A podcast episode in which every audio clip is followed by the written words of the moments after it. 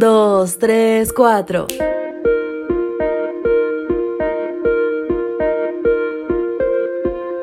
Cuando terminó de orar, escuchó el timbre de la casa. Hola, hola, mis queridos jóvenes, bienvenidos. Es 15 de diciembre. Qué alegría llegar a la mitad de este mes, que viene con muchas, muchas bendiciones por comenzar. ¿Ya listo? Pues vamos a comenzar abriendo las escrituras en Gálatas 6:7. No se engañen, de Dios nadie se burla. Cada uno cosecha lo que siembra. Cosechas lo que siembras es el título de hoy.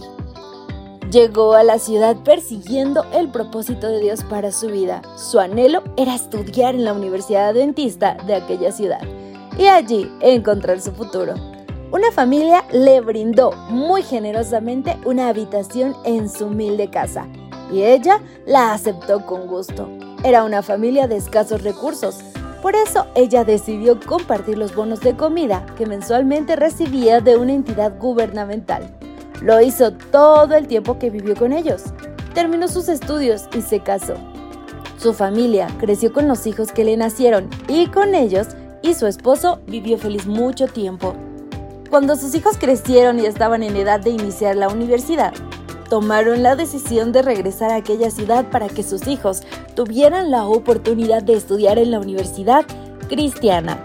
Las cosas marcharon bien por un tiempo, pero repentinamente todo cambió.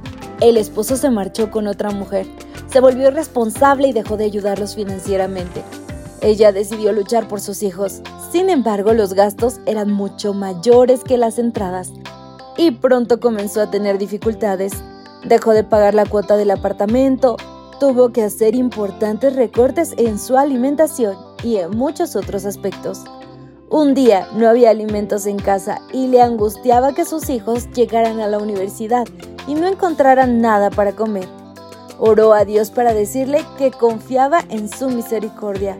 Cuando terminó de orar, escuchó el timbre de la casa. Abrió y allí estaba la hija de la familia a la que había ayudado con sus bonos cuando era estudiante.